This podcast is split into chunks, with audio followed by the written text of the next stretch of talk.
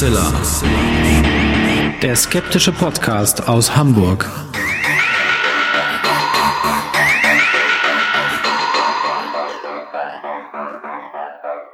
Hallo und herzlich willkommen zum 284. Mal bei Hoaxilla, dem skeptischen Podcast aus Hamburg. Wie immer bei mir die wunderbare Hoax Mistress Alexa. Halli, hallo und herzlich willkommen ihr da draußen zu dieser neuen Hoaxilla Folge. Und bei mir ist natürlich wie immer zum Glück der wunderbare Alexander Hoaxmaster. Und die Folgen knubbeln sich mal wieder am Monatsende. Ähm, das liegt ein bisschen daran, dass ich ein wenig in Arbeit versunken bin äh, in diesem Monat und es gab dann auch noch sowas Furchtbares wie Urlaub und danach hat mich dann die Arbeit furchtbar eingeholt. Deswegen, die Strafe. Die Strafe sozusagen. Deswegen äh, zwei Folgen kurz hintereinander, aber wir hoffen trotzdem, dass ihr diese beiden Folgen äh, mögen werdet und demnächst gibt's dann auch wieder ein paar Ferngespräche mehr im Podcast-Feed habe ich einfach nicht geschafft. So ist es nun mal. Manchmal ist das so. Genau, da muss man auch auf die Gesundheit achten. Das nützt ja alles nichts. Wir machen nachher noch ein paar Ankündigungen und Termine und Dinge, von denen wir erzählen können. Aber dann machen wir jetzt erstmal weiter in der Sendung.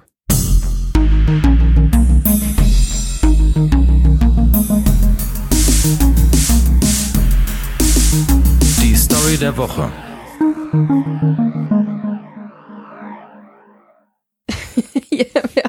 Ähm, ja, es ist ein bisschen schwierig, ernsthaft in diese Story zu starten. Insofern versuche ich das gar nicht erst. Es geht um Wombats. Genauer gesagt um Nacktnasen-Wombats, die in Natürlich. in Südostaustralien an, in den Küstenregionen beheimatet sind. Und die schlicht, äh, die, die Story lautet schlicht und ergreifend, äh, stimmt es, dass der Code von Nacktnasen-Wombats würfelförmig ist. Und ich bin so froh, dass ich das gerade ohne Fehler einigermaßen über die Lippen gebracht habe. Das ist heute schon mein Verdienst. Ich bin mhm. stolz auf mich. Und das klären wir natürlich am Ende der Sendung auf. Und wer sich so fragt, wie ist es eigentlich mit der Hoax Mistress zusammenzuleben, so eben. Würfelförmiger Code von Nacktnasen-Wombats. Genau. Ähm, mehr dazu am Ende der, der Sendung.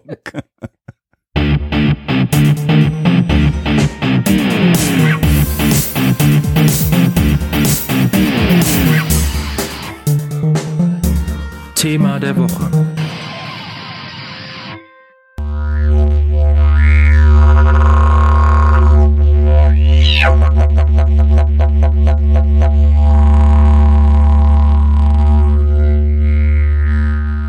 Ja, nachdem wir schon über die Wombats gesprochen haben und wir jetzt gerade das Didgeridoo gehört haben, sollte es deutlich werden, dass wir in der heutigen Episode über den australischen Kontinent sprechen und interessanterweise über einen Deutschen, der einen sehr bleibenden Eindruck in Australien hinterlassen hat und von dem man in Deutschland relativ wenig kennt oder gehört hat. Ja, also in dem äh, Gebiet, wo er äh, aufgewachsen ist, geboren wurde, dann aufgewachsen ist, äh, kennt man ihn schon ganz gut äh, mhm. in äh, Brandenburg. Und äh, das, obwohl er eigentlich relativ schnell seiner Heimat den Rücken gekehrt hat und dann erst in London war und dann eben nach Australien als Entdecker gegangen ist. Äh, und man muss sich jetzt mal vorstellen, die Zeit äh, Anfang, Mitte des 19. Jahrhunderts, mhm. eine Zeit wirklich großer, auch wissenschaftlicher Entdeckungen und eine Zeit, wo Expeditionen noch einen vollkommen anderen und sehr essentiellen Stellenwert hatten. Vielleicht noch ein bisschen anders, als sie das heute haben. Also heute kann man auch ganz tolle Sachen noch auf dieser Welt entdecken. Äh, aber so die Vorstellung, dass es wirklich noch richtige weiße Flecken auf der Landkarte gibt, äh, Gebiete, in die nie ein, jetzt ist wieder sehr eurozentrisch gedacht, in die nie ein Europäer einen Fuß gesetzt hat, das kann man sich vielleicht nicht ähm, so richtig vorstellen. Und insofern müssen wir da vielleicht ein bisschen umdenken und uns erstmal in diese Zeit hineinversetzen, bevor wir über Ludwig Leichhardt sprechen. Genau, um den geht's nämlich geboren in Trebatsch am 23. Oktober 1813 und der ist aufgewachsen in einer bürgerlichen Familie und ähm, wurde gefördert, zum Teil auch von äh, dem Pastor in Trebatsch, der dann ihm ähm, den Gang zum Gymnasium ermöglicht hat und ähm, Ludwig Leichhardt äh, hatte dann irgendwann in seinem Leben so die Idee, so wie äh, Alexander von Humboldt zu sein und Dinge zu entdecken. Und du hast es gerade schon beschrieben, Mitte des äh, 19. Jahrhunderts galt eben Australien als also zumindest innen drin, unerforscht. Überhaupt hat Australien eine sehr düstere Geschichte, aber auch eine sehr interessante Geschichte, mit der es sich wirklich lohnt, sich auseinanderzusetzen. Äh, in der Zeit, von der wir jetzt sprechen, war es tatsächlich so, dass die Küstenregionen schon teilweise ganz gut besiedelt waren, aber das Landesinnere wirklich komplett unerschlossen war. Äh, ein weißer Fleck auf der Landkarte. Mhm. Gleichart selber hat er von einer dunklen Masse gesprochen, die es noch zu erforschen galt. Aber das ist so die äh, Prämisse, unter der wir starten. Mhm. Und wir sollten vielleicht jetzt schon mal einmal zur Einordnung sagen, dass wir natürlich äh, in Australien das gleiche haben, was wir in Nord- und Südamerika ja. haben, nämlich äh, Ureinwohner, ähm, im Grunde genommen hat man ihnen dann den Namen Aborigines gegeben, Aborigines, mhm. also aus dem Lateinischen abgeleitet. Wir nennen sie jetzt mal ähm, australische, australische Ureinwohnerinnen, genau. genau Rinnen. Mhm. Und man muss da auch noch den Hinweis geben, dass anders als das in Kanada zum Beispiel der Fall ist, die Aborigines, die australischen UreinwohnerInnen, immer noch darum kämpfen, den Status, den völkerrechtlichen der First Nation in Australien zu bekommen, was ein eigener Status ist. Und wir reden also hier von einer Zeit, in der ja Kolonialherren in Australien auch gewütet haben. Und äh, die Kultur der australischen UreinwohnerInnen ist äh, im Grunde fast mal eine eigene Folge wert, wenn mhm. wir denn mhm. Zeit haben, mhm. uns da mal einzulesen, weil es so so vielschichtig und so komplex ist ähm, das Stammesleben, denn es gibt gar nicht den einen Stamm, sondern es gab viele Stämme, die dann anhand von ja im Grunde genommen Naturmerkmalen ähm, die Grenzen ihrer Gebiete selber identifizieren konnten. Äh, sogenannte Traumpfade waren dann die Grenzlinien und äh, bis heute werden die eingehalten und werden auch erkannt. Ähm, die australischen UreinwohnerInnen sind in der Lage, durch mündliche Überlieferung ihre, ihre Historie, ihre Geschichte, die Schöpfungsgeschichte, ihre magischen äh, Glaubensansichten, äh, die magischen Rituale, all das aufrechtzuerhalten. Die Natur ist der Tempel, äh, das kann man so sagen. Ja, und sie, sie, also sie machen auch gar nicht wirklich einen Unterschied zwischen Mensch und Natur. Also sie sind quasi mhm. wirklich eins mit ihrem Land. Mhm. Und das äh, ist, kann ich glaube ich mit Fug und Recht behaupten, eine sehr andere Sichtweise, als sie die Europäerinnen dann äh, nach äh, Australien gebracht haben. Und ähm, es ist tatsächlich so, dass der äh, 26. Januar 1788, als also die erste Flotte in Botany Bay gelandet ist und wir wissen es alle, die ganzen Strafgefangenen der Briten äh, dorthin gebracht hat, die dann letzten Endes diese Nation begründet haben. Das war für die australischen Ureinwohnerinnen überhaupt kein äh, schöner Tag. Ist mhm. der Nationalfeiertag in Australien. Allerdings ähm, wirklich mit sehr viel Kontroverse belegt und sehr, sehr kontrovers diskutiert. Zu Recht, wie ich finde. Äh, denn letzten Endes wurde die Besiedlung Australiens so stark auf dem Rücken der Ureinwohnerinnen und Ureinwohner ausgetragen, äh, wie man das eben leider auch äh, aus Kanada und äh, dem Norden der USA kennt und dem äh, Südamerika sowieso.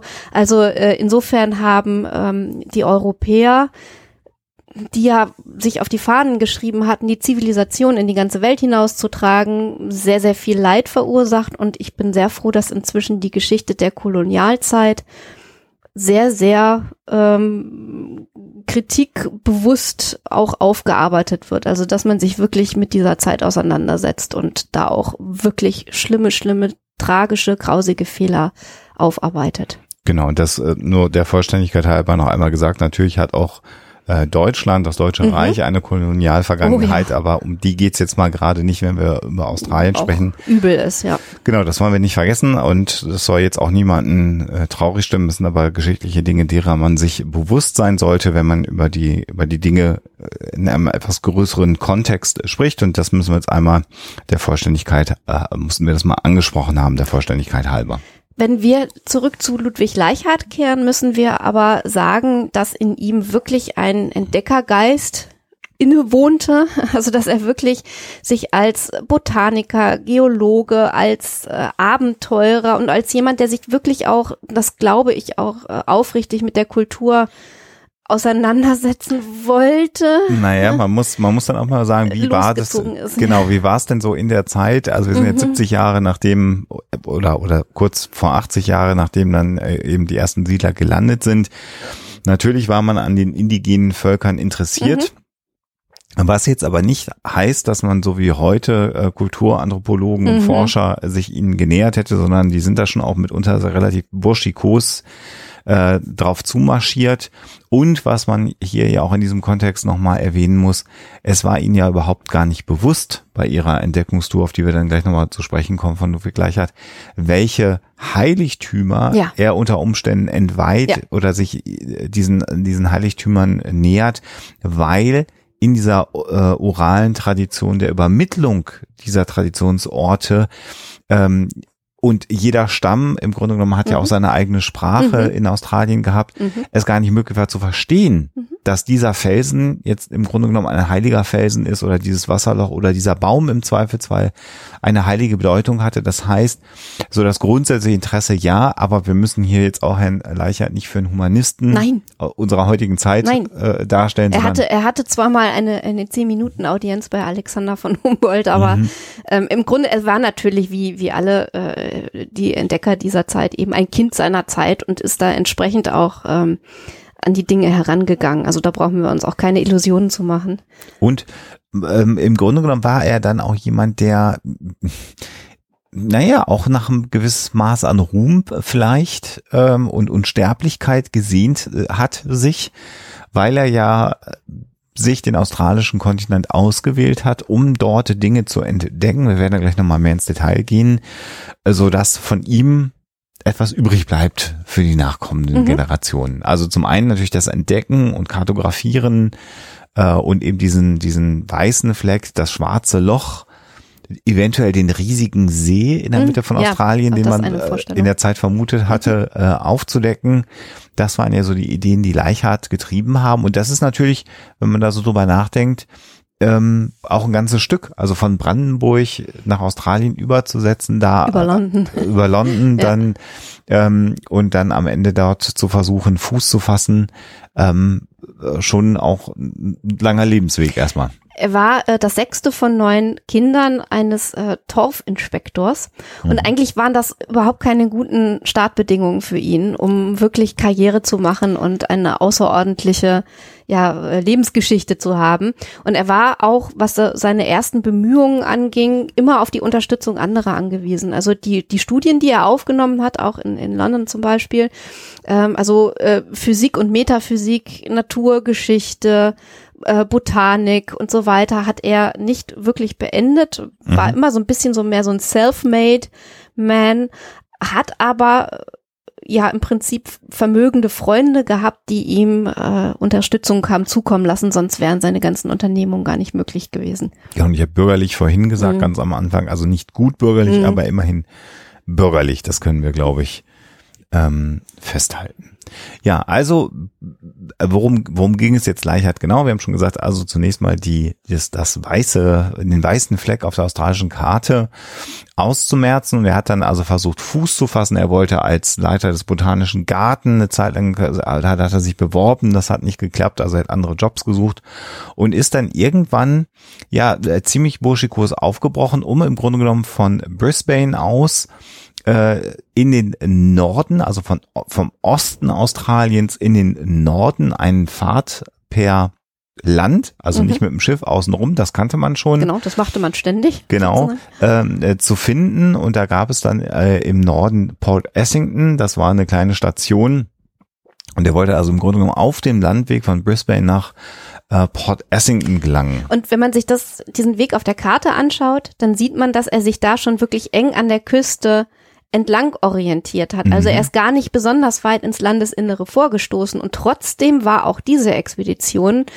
wirklich herausfordernd, mit sehr, sehr vielen Schwierigkeiten behaftet. Ja, bevor er diese Reise antrat, war es dann aber so, dass er zunächst mal im, äh, über Sydney nach Newcastle am Hunter River reiste und dort dann so ab 1843 immer so Reisen ins Hinterland mit dem Pferd oder auch zu Fuß, so Expeditionen ins Outback gemacht hat. Er hat dort Pflanzen dokumentiert, Botanik war ja eins seiner Fächer, hat geologische Dinge sich angeschaut und hat also immer in einem größeren Radius äh, das äh, Land erforscht und kam dann eben auf die Idee, diese Reise von äh, im Grunde genommen Brisbane nach Port Essington zu unternehmen.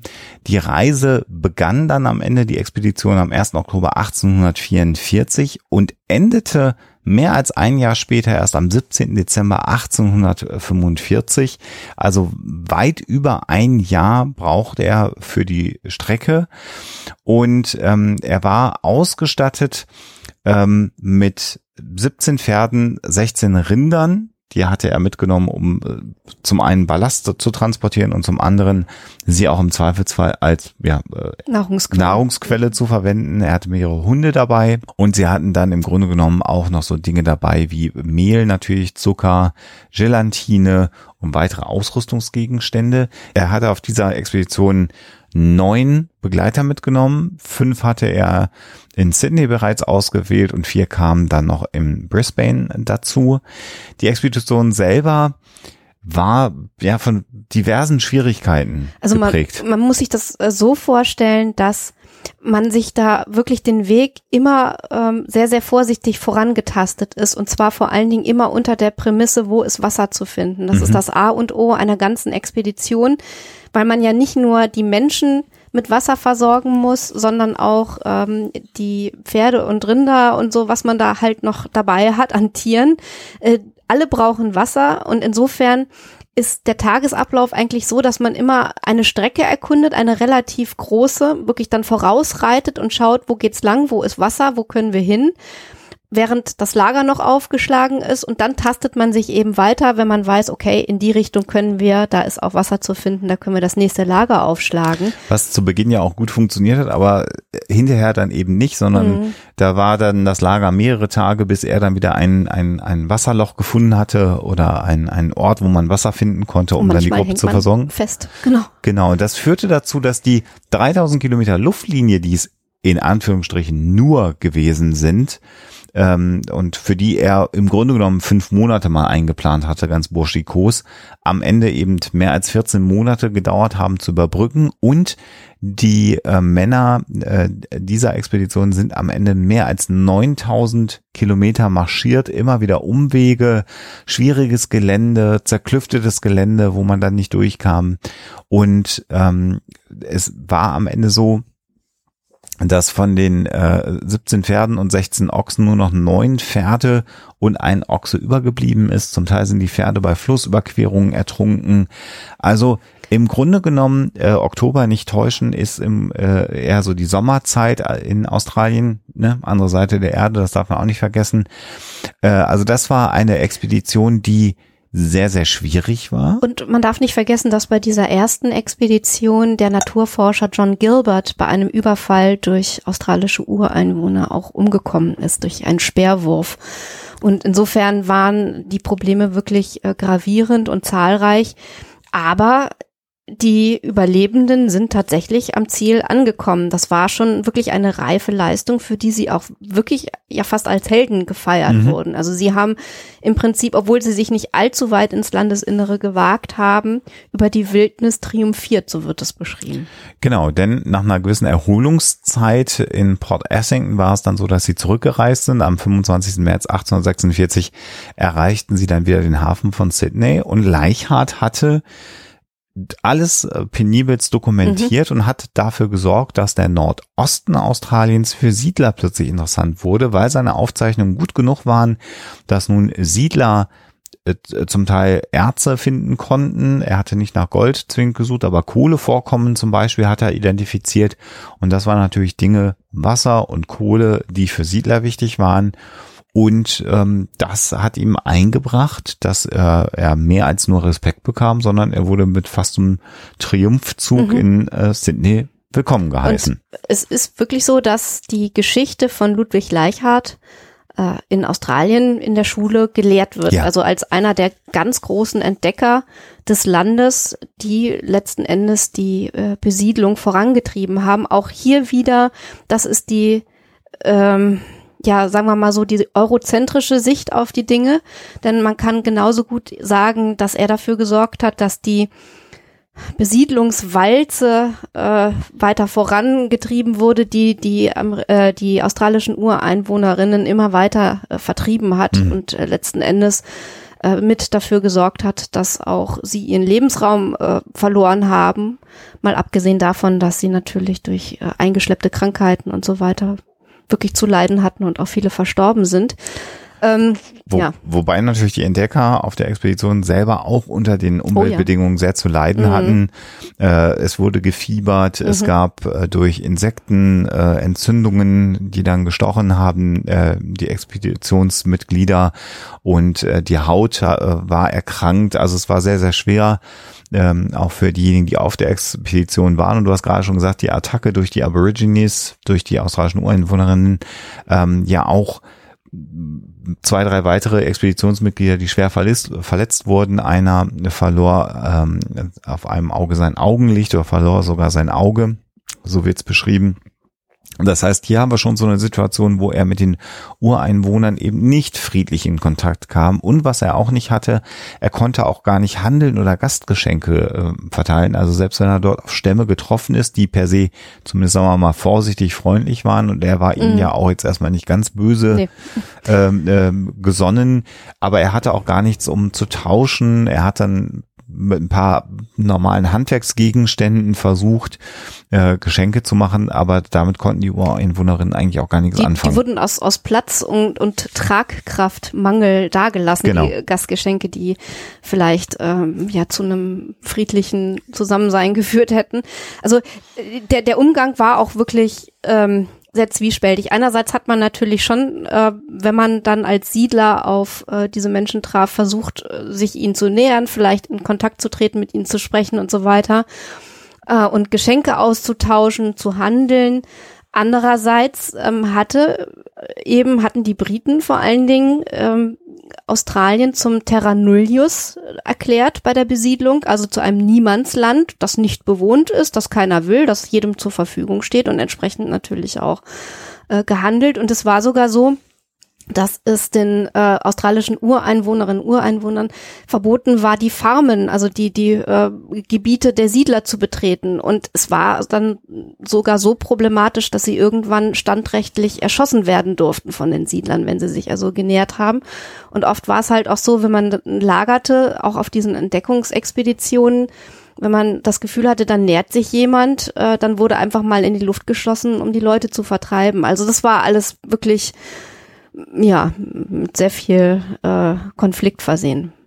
Nichts, Potenzial. ja, nichtsdestoweniger äh, war es aber so, dass äh, international äh, Leichhardt durch diese Expedition Ehren zuteilgaben. Er erhielt im April 1847 den jährlichen Preis der Pariser Geographischen Gesellschaft für die bedeutendste geografische Entdeckung äh, bekam er und einen Monat später im Mai erhielt er die Fördermedaille der Royal Geographical Society in England für das gesteigerte Wissen über den großen Kontinent Australien.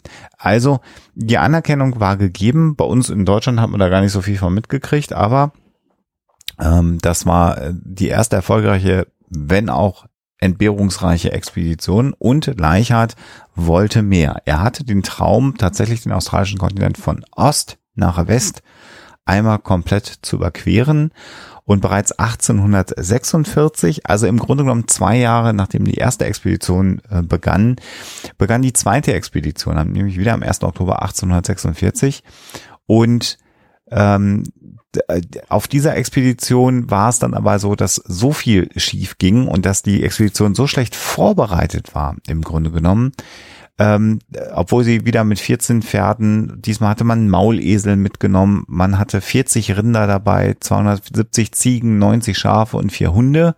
Das war also die Ausrüstung, die man äh, mitnehmen wollte. Aber man hatte das Riesenproblem, dass die Rinder zum Beispiel sich nachts losgerissen Mhm. haben und wieder zurückgelaufen sind. Und dann musste man die Rinder wieder einfangen und die Rinder wieder zurückholen. Äh, und äh, das Wasser war ein Riesenproblem. Ähm, was man äh, hatte oder eben nicht hatte und nicht fand, so dass irgendwann so eine Art Meuterei auch stattfand und man hat sich dann weitergeschleppt, aber ähm, bereits am 30. April dann legte man ihm nahe, doch die Expedition aufzugeben. Aber da hat er sich noch durchgesetzt und hat gesagt, nein, wir gehen weiter. Es gehen dann weitere Tiere wieder verloren und letztendlich ähm, war es so, dass die Leichhardt gar nicht mehr vorbeikam an der Einstellung der Expeditionsmannschaft, weil auch Krankheiten dann unter der, den Mitgliedern der Expeditionsgruppe auftraten. Und ähm, am 7. Juni dann gab er dann tatsächlich offiziell diese Expedition auf und kehrte dann wieder zurück und war am 9. Oktober, also ein Jahr später, wieder zurück in Sydney. Auch das hat schon dafür, dass es eine missglückte Expedition war, im Grunde genommen lange genug gedauert. Es gab eigentlich von Anfang an bei allen seinen Unternehmungen immer auch Kritik an seinem Verhalten, mhm. an seiner Vorgehensweise, so dass man so ganz kann man es natürlich nicht nachprüfen, da müsste man wahrscheinlich auch die Primärquellen ähm, studieren und ähm, zum Beispiel das Tagebuch aus der ersten Expedition äh, komplett durchschauen, äh, dass er und unter Umständen nicht der erfahrenste gewesen ist und mhm, der, mhm. der ja, Mensch mit den größten Führungsqualitäten vielleicht. Wobei man sagen muss, er selber hat ja von sich selber dann immer geschrieben, dass er sich gut auskennt mhm. in der Wildnis, hat ja auch die zwei Jahre fast äh, in der Nähe von, von Sydney benutzt, das Hinterland zu erkunden. Mhm. Also seine, sein eigenes Selbstbild war natürlich, ich bin da sehr erfahren im Outback Australiens, aber die Führungsqualität, die, ja. die, du gerade angesprochen hast, das war tatsächlich ja. auch äh, das Problem, was man immer wieder mal findet. Also die, die europäischen Mitreisenden haben ihn immer wieder kritisiert für sein Vorgehen und es hat auch Konflikte mit den beiden ähm, australischen Ureinwohnern, die mit dabei waren, äh, gegeben. Und ähm, ja, also im Grunde genommen war so eine drohende Meuterei immer irgendwie äh, mit mit dabei, mit im Spiel. Und das war auch etwas, wovor er Angst hatte. Also er sagte irgendwie, wenn sie mir offen entgegentreten, äh, dann bin ich schon in der Lage, vielleicht sie zu überreden, äh, so einen Quatsch zu lassen. Aber wenn sie irgendwie etwas planen, hinterrücks oder so, dann kann ich natürlich auch nichts machen. Also diese Angst davor, dass die Leute, denen er ja auch im Prinzip auf diesen Reisen auf Gedeih und Verderb ausgeliefert war. Weil wenn du da in der Wildnis bist, äh, wo dein Leben davon abhängt, als Team zusammenzuarbeiten, dann bist du ja eben auch auf die anderen angewiesen. Und wenn mhm. du da die Angst haben musst, dass da jemand ausschert, äh, irgendwie sagt so, hier, tschüss, ich gehe jetzt aber oder sonst irgendwie einen, einen Quatsch macht, dann bricht das ganze Team auseinander und dann kannst du die ganze Unternehmung vergessen. Mhm.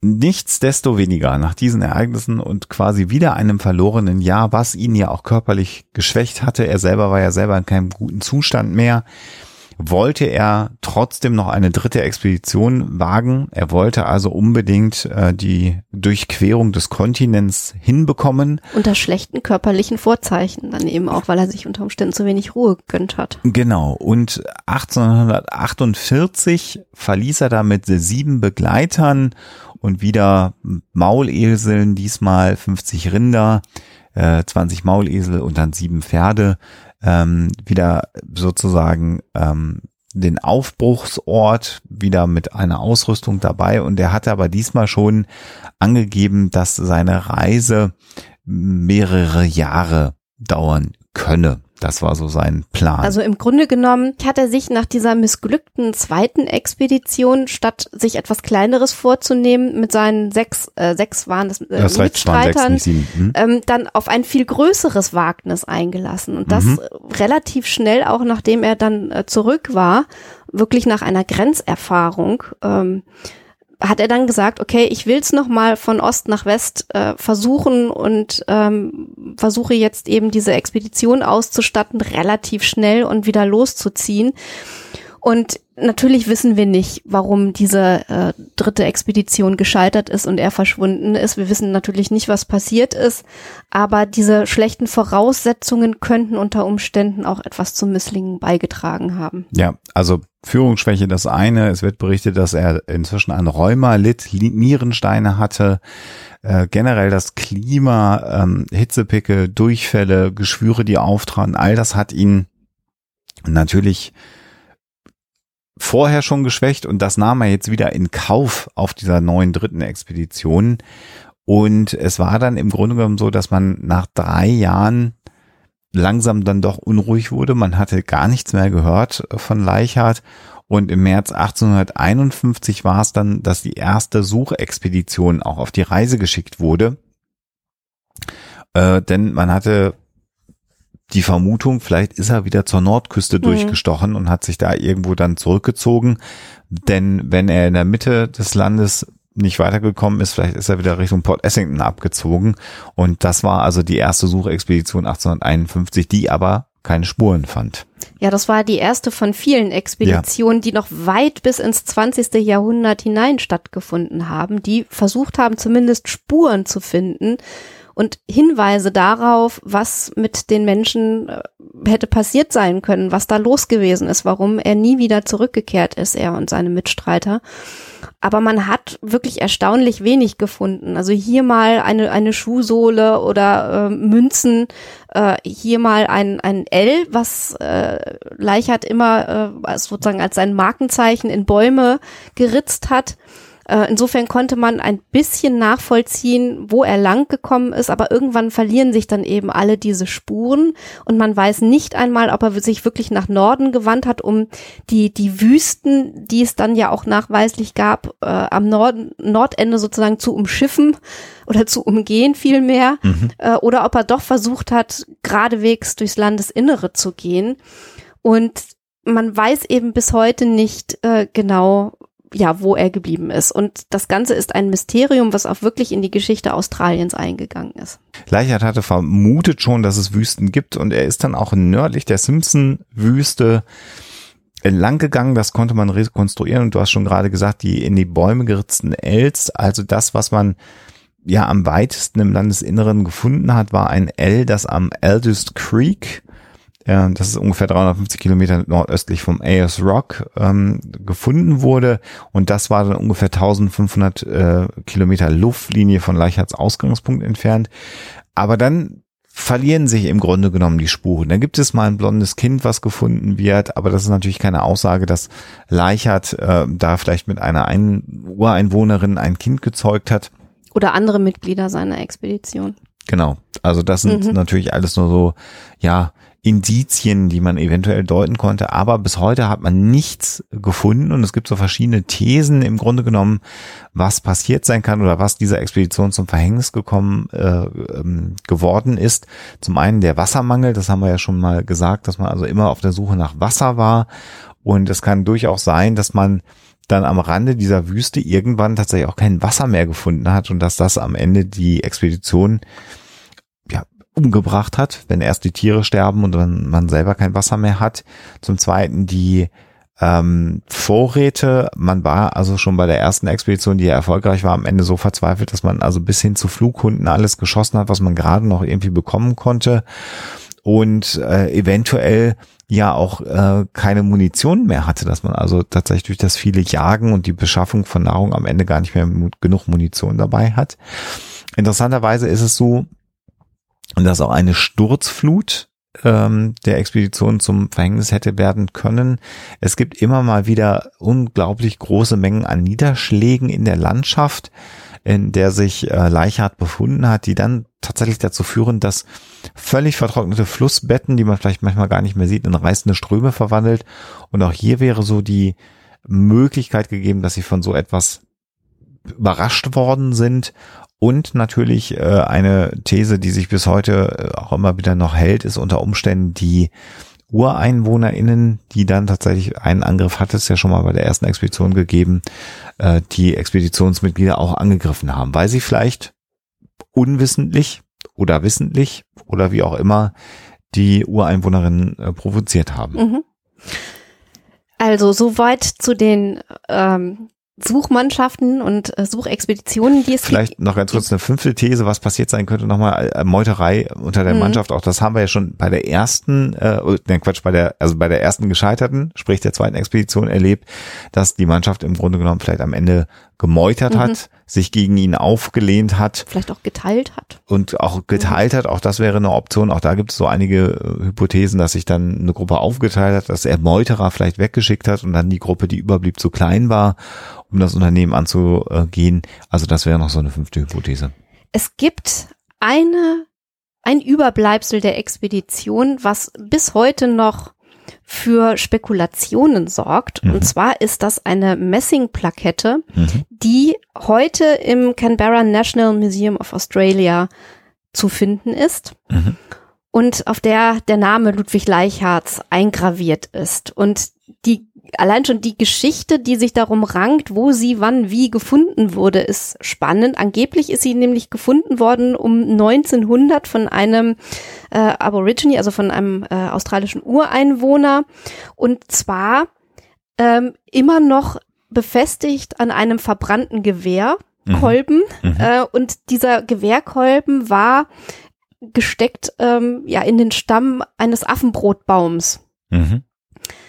Soweit die Geschichte. Die ist dann auf, diese Plakette ist dann äh, ohne das Gewehr äh, sozusagen weitergereicht worden, ähm, durch viele Hände gegangen und schließlich im Museum gelandet.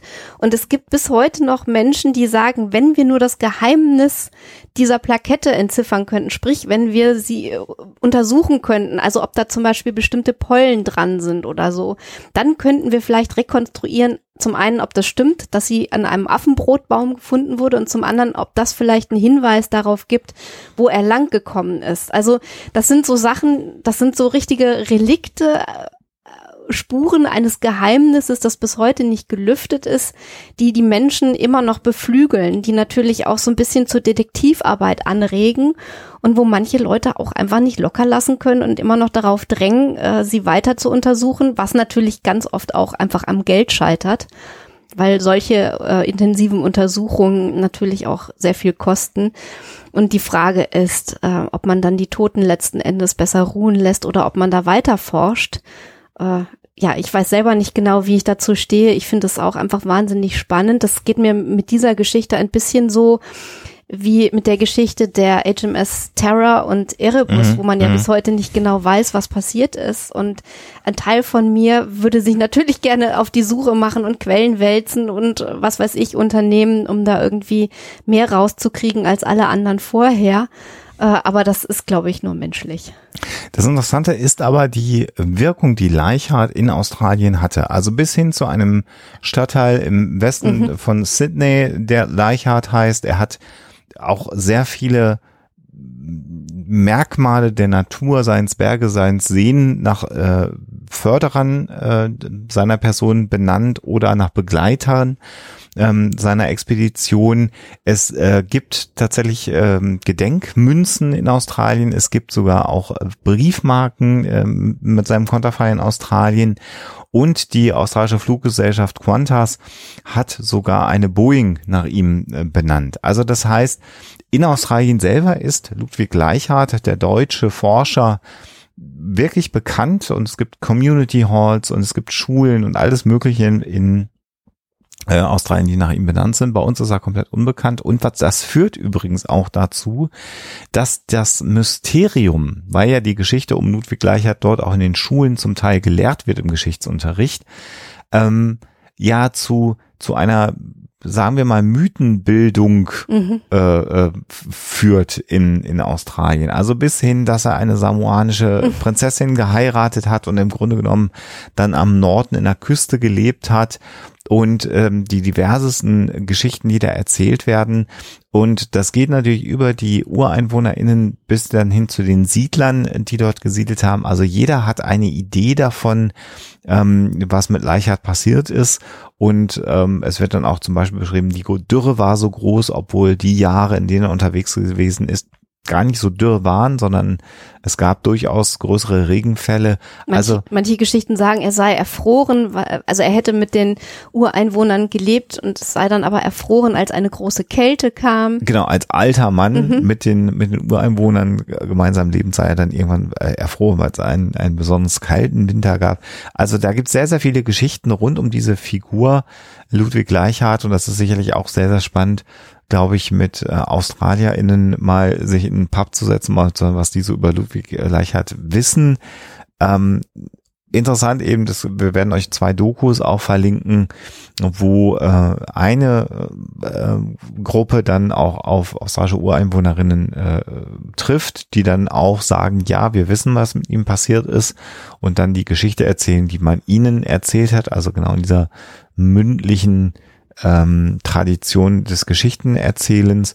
Und interessant auch noch eine zweite Doku, Terra X, das kennt ihr ja aus dem äh, ZDF, die ist dann aber aus Ende der 90er Jahre unter dem Eindruck der damals dann auch gut verfügbaren DNA-Analysen, so der Wunsch, jedes Skelett, was man da irgendwo in der australischen Steppe, Wüste oder im Hinterland findet, am allerliebsten mit Nachkommen von Ludwig Gleichhardt abzugleichen und ähm, dann stellte man aber in dieser Doku halt immer wieder auch fest, nein, das sind offensichtlich Gräber der UreinwohnerInnen. Das heißt, man konnte anhand der Knochen schon identifizieren, dass das jetzt kein äh, äh, westliches Skelett ist, was dort liegt. Also das sind auch so Ideen, die dann Ende der 90er Jahre dann in so einer Doku beschrieben werden, wo man denkt, naja, aber nächste Woche finden sie dann das Skelett. Und jetzt sind inzwischen natürlich schon wieder weit über 20 Jahre vergangen und man ist immer noch nicht schlauer. Und wahrscheinlich wird es so sein, dass das Verschwinden von Ludwig Gleichhardt ein Rätsel bleiben wird. Und man muss es akzeptieren. Man kann sich mit der Figur beschäftigen. Man kann sich auch seine, seine Tagebücher durchlesen, wer da Interesse hat und kann genau, da reinschauen. Also die, die Aufzeichnungen über die gelungene Expedition und hier vielleicht der Hinweis auf ein äh, ganzes ja im Prinzip auf eine Plattform der Uni Göttingen, die wir euch auch verlinken werden, wo man eben einiges einsehen kann von und über Ludwig Leichhardt, eben unter anderem auch die Veröffentlichung, die auf Deutsch übersetzte Aufzeichnung über seine erste Expedition. Ja, und damit sind wir am Ende. Also wir konnten bisher leider noch nicht nach Australien reisen und auf die Suche gehen.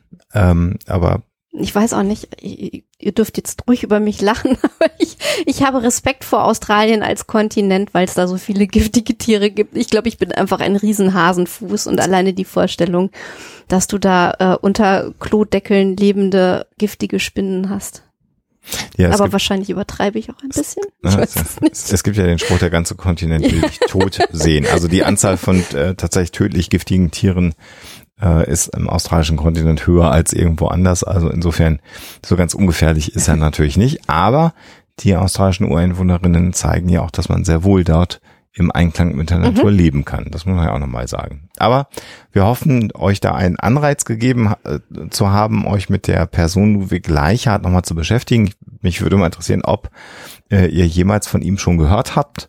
Ähm, bis wir eingestiegen sind in die Recherche, kannte ich ihn auch nicht und war dann auch überrascht, äh, dass es diese Person überhaupt gab und dass da jemand aus Brandenburg einen Teil der australischen Geschichte mitgeprägt hat, die ja noch nicht so alt ist, also auch sehr, sehr faszinierend.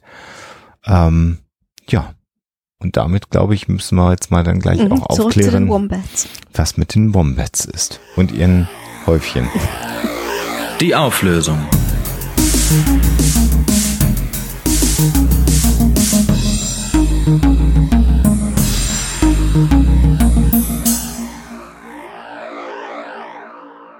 Ja, kacken Wombats Würfel. Diese Frage lässt sich schnell und einfach mit Ja beantworten. Und zwar hat das Ganze auch einen sehr, sehr wichtigen Hintergrund. Äh, Wombats markieren nämlich mit Kothäufchen, äh, also mit ihren Köttelchen, ihr Gebiet, ihr Revier und kommunizieren per Duft mit anderen Wombats. Und deswegen ist es wahnsinnig wichtig, dass die Dinger nicht wegrollen, was sie natürlich unter Umständen tun würden, wenn sie rund wären. Insofern hat es einen großen Vorteil, wenn man würfelförmige Kothäufchen äh, ähm, absetzt als Tier, als Wombat, macht mhm. durchaus Sinn. Die Frage, wie das funktioniert, ist tatsächlich Gegenstand der Forschung, weil man sich das wirklich lange nicht erklären konnte. Und äh, andere Tiere, die ihren Kot in Köttelform absetzen, machen das natürlich in runder Form. Und äh, Würfel sind wirklich etwas sehr, sehr Ungewöhnliches. Und deswegen hat man sich mal auf die Suche gemacht nach einer Erklärung dafür und ist dann darauf gestoßen, dass die Darmwände von Wombats unterschiedlich steif und weich sind und sich unterschiedlich schnell zusammenziehen. Also bei anderen Tieren ist das eher so in Wellenform äh, oder bei anderen Organismen und äh, bei den Wombats eben in unterschiedlich schneller Abfolge. Und das macht eben die Würfel, also es sind jetzt auch keine Würfel wie Spielwürfel, also so darf man sich das nicht vorstellen. Wir können euch vielleicht mal ein Bild verlinken, aber es hat etwas Eckiges, also zumindest so, dass es nicht wegrollt, keine äh, runde ähm, Köttelform. Schon interessant, was die Natur sich so alles ausdenkt. Jo. Muss man mal sagen. Damit sind wir am Ende der 284. Folge wieder mit so einem leicht skurrilen äh, Augenzwinkern am Ende. Ich will noch mal ganz kurz auf ein paar Dinge hinweisen, ähm, was so in den nächsten Wochen noch ansteht. Also zum einen haben wir ja vom 16. auf den 17. Oktober die sogenannte Fernsprech, Ferngespräch-Convention in Lech am Arlberg. Da werden wir sehr viel über Twitch streamen. So wie ich aus dem Hotel gehört habe, ist der ist das Hotel auch schon nahezu ausgebucht, was ich absolut faszinierend finde, weil das kein wirklich günstiges Hotel ist, aber wir werden natürlich auch sehr, sehr viel streamen. Und ähm, für alle, die dort dann vor Ort sein werden, wir freuen uns schon auf euch und euch äh, dort vor Ort zu treffen. Für alle anderen können wir nochmal ankündigen, dass wir am 20. Äh, Oktober bei der katholischen Erwachsenenbildung in Weißenburg-Gunzenhausen mal wieder einen Vortrag halten, einen Online-Vortrag da nochmal äh, gucken. Das werden wir auch sicherlich nochmal über die sozialen Netzwerke ankündigen. Äh, und dann haben wir am 24. November einen Online-Vortrag bei der VHS in Hannover, ähm, wo wir etwas erzählen werden. Und am 25. November so denn alle Hygieneregeln äh, so sind, wie sie, wie sie jetzt aktuell sind, werden wir sogar einen Präsenzvortrag äh, dann haben. Äh, und da gibt's auch noch ein paar freie Plätze, wobei sich da auch schon ganz viele angemeldet haben. Also insofern lohnt es sich idealerweise, uns auf Twitter ein bisschen zu verfolgen weil wir doch jetzt noch einige ähm, Vortragstermine haben. Generell gilt natürlich unser Dank wieder an all diejenigen, die uns unterstützen ganz regelmäßig. Ähm, das hilft äh, ungemein und das äh, tut ihr äh, in einer unglaublichen Stabilität. Darüber freuen wir uns sehr, sehr, ja. sehr. Sei es bei Patreon oder sei es per äh, Dauerauftrag auf unser Geschäftskonto. Das hilft in einem Maße und entspannt uns, was Ausgaben geschäftlicher Natur angeht, von Serverkosten über Ersatzteile und andere Dinge, wenn Geräte mal kaputt gehen. Das entspannt sehr, sehr, sehr. Und äh, ein großer Dank und natürlich ein großer Dank an all diejenigen, die uns immer mal wieder Sachen von unserer Wishlist klicken. Mhm. Äh, auch das freut uns. Und am Ende natürlich ein großer Dank an all diejenigen, die uns treu zuhören und die jetzt dann schon wieder den Impuls haben zu sagen, ich kann die nicht unterstützen. Das ist gar nicht schlimm. Äh, Huxilla, Hörende, das ist eine Solidargemeinschaft, genau wie unser Start mehr oder weniger gut oder schlecht. Das heißt, da müsst ihr euch nicht schämen. Es schickt uns verrückte Geschichten, schickt uns Themenvorschläge, so dass wir auch demnächst noch 284 Folgen wieder liefern können. Also ein großes Dankeschön in alle Richtungen und demnächst wieder mehr Ferngespräche für alle, die die Ferngespräche mögen. Äh, da werde ich wieder aufarbeiten und für alle, die nicht mögen, einfach überspringen. Nach wie vor gibt es zwei Huxilla-Folgen im Monat. Das wird sich auch nicht verändern, auch wenn sie manchmal knapp zum Monatsende kommen. Das war nochmal die große genau. Hafenrundfahrt. Und damit vielen Dank an euch. Passt auf euch auf. Und natürlich immer schön skeptisch bleiben. Tschüss. Der Huxella Podcast ist kostenfrei und wird das auch immer bleiben. Damit das gelingt, könnt ihr uns bei der Produktion unterstützen, so wie das schon viele, viele andere tun. Vielen Dank dafür. Das geht ganz einfach durch einen kleinen Dauerauftrag auf unser Geschäftskonto oder zum Beispiel über PayPal. Wie das genau funktioniert, findet ihr auf unserer Homepage unter dem Punkt Unterstützen.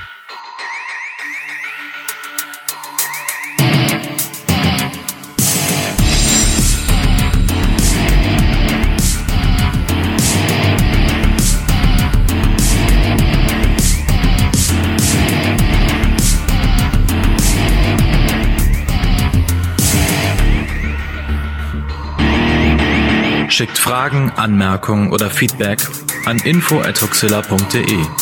Und wenn ihr mögt, dann bewertet uns doch bei iTunes oder einer der anderen Podcast-Seiten, die uns führen.